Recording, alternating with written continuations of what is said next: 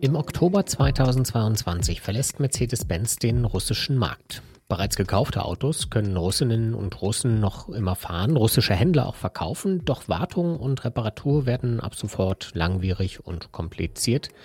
Und auf Alarmanlagen und Funkschlüssel müssen die Besitzer womöglich auch bald verzichten. Darum geht's in dieser Folge von Wieder was gelernt. Abonnieren Sie den Podcast gerne überall, wo es Podcasts gibt. Ab sofort auch als Push-Mitteilung in der NTV-App oder bei RTL Plus Musik. Ich bin Christian Hermann. Hallo und herzlich willkommen.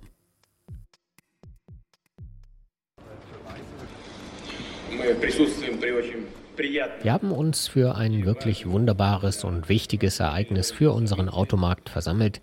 Die Eröffnung einer neuen Autofabrik eines großen und hoch angesehenen Unternehmens, sowohl in unserem Land als auch in der Welt, Mercedes-Benz. Im April 2019 war die Welt noch halbwegs in Ordnung. Gemeinsam haben damals Daimler-Chef Zetsche, Wirtschaftsminister Altmaier und der russische Präsident Putin in Moskau ein neues Mercedes-Werk eingeweiht. Vier Jahre später zieht der deutsche Autokonzern aber einen Schlussstrich unter sein gesamtes Russlandgeschäft. Die russische Tageszeitung Investia berichtet, dass Mercedes-Benz seinen früheren Vertragshändlern und Vertriebspartnern in Russland alle Softwareverbindungen gekappt hat. Mercedes hatte seine Fertigung in Russland bereits im Februar 2022, kurz nach Beginn des russischen Angriffs auf die Ukraine, eingestellt. Gleichzeitig wurde beschlossen, keine neuen Autos mehr in das Land von Kreml-Chef Putin zu exportieren. Im vergangenen Oktober gab Mercedes den Verkauf seines gesamten Russlandgeschäfts mit mehr als 1000 Beschäftigten an den russischen Investor Avtodom bekannt.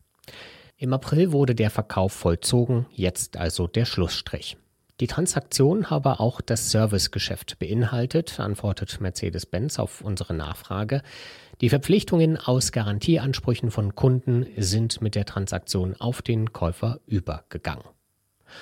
Konkret bedeutet das, dass Aftodom und die bisherigen Vertragshändler in Zukunft Wartung und Reparatur für Mercedes-Fahrzeuge anbieten müssen, ohne Softwarezugang aber wahrscheinlich nicht mehr leisten können. Denn genauso wie Fernseher, Waschmaschinen und andere Geräte sind auch Autos längst rollende Computer. Wenn das Auto eine Schadensmeldung anzeigt, muss kein Mechaniker mehr ran. Oft handelt es sich um einen Systemfehler, der von einer Software des Herstellers ausgelesen und behoben wird. Jedenfalls dann, wenn ein Zugang zu Software und speziell zur Fehlererkennung vorhanden ist. Bei Mercedes ist das ab sofort nicht mehr der Fall. Der frühere Vertriebspartner MB Rus bestätigt, was Investia schreibt. Alle russischen Händler haben ihren Zugang zur Systemsoftware verloren. Nach dem Ausstieg der Mercedes-Benz AG aus dem russischen Markt habe man keine Möglichkeiten mehr, installierte Serviceangebote zu prüfen und durchzuführen. Man werde Reparatur und Wartung künftig auf Basis gesammelter Erfahrungen und Kenntnisse durchführen. Im besten Fall werden sich Reparatur- und Wartungsarbeiten also verlängern, im schlimmsten Fall sind sie nur noch eingeschränkt oder gar nicht mehr möglich. Beispiele dafür gibt es bereits zuhauf. Vor Mercedes haben sich schon andere westliche Marken wie Skoda, Kia, Nissan und Renault vom russischen Markt zurückgezogen. Ihre Kunden konnten anschließend ihr Auto nicht mehr aus der Ferne öffnen oder starten und wenn es doch geklappt hat, wurde teilweise nicht mehr angezeigt, wie viel Benzin noch im Tank steckte. Und nach Angaben von Investia kann es auch zu Problemen mit der Motorsteuerung, dem Anti-Blockiersystem oder sogar den Bremsen kommen. Und zu guter Letzt wurden die Fahrer über die Bordsysteme auch nicht mehr über Rückrufe oder Serviceprogramme informiert. Denn westliche Hersteller bauen nicht nur Smartphone, Auto oder Turbine. Apple, Google, Siemens, Microsoft, VW, Mercedes, Boeing oder Airbus kontrollieren auch die Software, mit denen Gerät oder Maschine betrieben werden. Dass westliche Software ein scharfes und mächtiges Schwert ist, hatte uns Politologe Alexander Lippmann von der Freien Universität schon mal im Wieder was gelernt Podcast erklärt. Denn Ersatzteile kann Russland trotz Sanktionen auch über dunkle Kanäle beschaffen. Eine neue Betriebssoftware aber eher nicht. Das war der Punkt, von dem ich gesprochen habe bei technologischen Dienstleistungen, bei Softwaredienstleistungen, weil wenn Sie meinetwegen, äh, sprechen wir jetzt nicht über, über, über äh, Aviation Software, weil da bin ich tatsächlich kein Experte, aber sprechen wir zum Beispiel von SAP. Wenn SAP Ihnen kein Software liefert und keine äh, Unterstützung liefert, keine Updates liefert, Sie können nicht SAP aus einer anderen Quelle beziehen.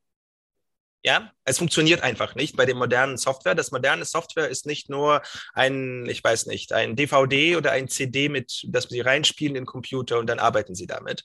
Und da hat äh, der Westen natürlich sehr viel Leverage. Russland bleiben also nur zwei Möglichkeiten. Das Land kann versuchen, sich mit Fremd- oder Drittprogrammen Zutritt zur Betriebssoftware zu verschaffen, also reinzuhacken.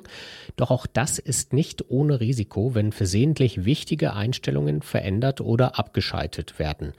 Im Fall von Mercedes könne die Deaktivierung zum Beispiel zu Problemen bei den Alarmanlagen und bei der Kodierung von Autoschlüssel führen, klärt ein Autoexperte bei Investier auf. Russland kann auch versuchen, westliche Technologie mit Alternativen aus dem Ausland zu ersetzen, zum Beispiel aus China, oder sie sogar selbst entwickeln und produzieren. Aber auch das braucht seine Zeit, falls es überhaupt funktioniert. Denn vor allem gut ausgebildete Russen sind in Scharen vor dem Krieg und der Mobilisierung ins Ausland geflüchtet und können dabei jetzt nicht mehr helfen. Wahrscheinlicher ist in beiden Fällen also, dass Russland sich anpassen und an schlechtere Qualität zu einem höheren Preis gewöhnen muss. Es findet eine schleichende Rückwärtsindustrialisierung statt, wie es heißt. Und so fassen es auch Branchenexperten in der Investia zusammen. Natürlich könne man die Einschränkungen von Mercedes umgehen, sagen sie. Einfacher und wahrscheinlicher aber sei, dass die Nachfrage nach älteren Modellen und weniger schicken, also weniger modern, steigen werde. Das war wieder was gelernt. Ich bin Christian Hermann. Tschüss und bis zum nächsten Mal.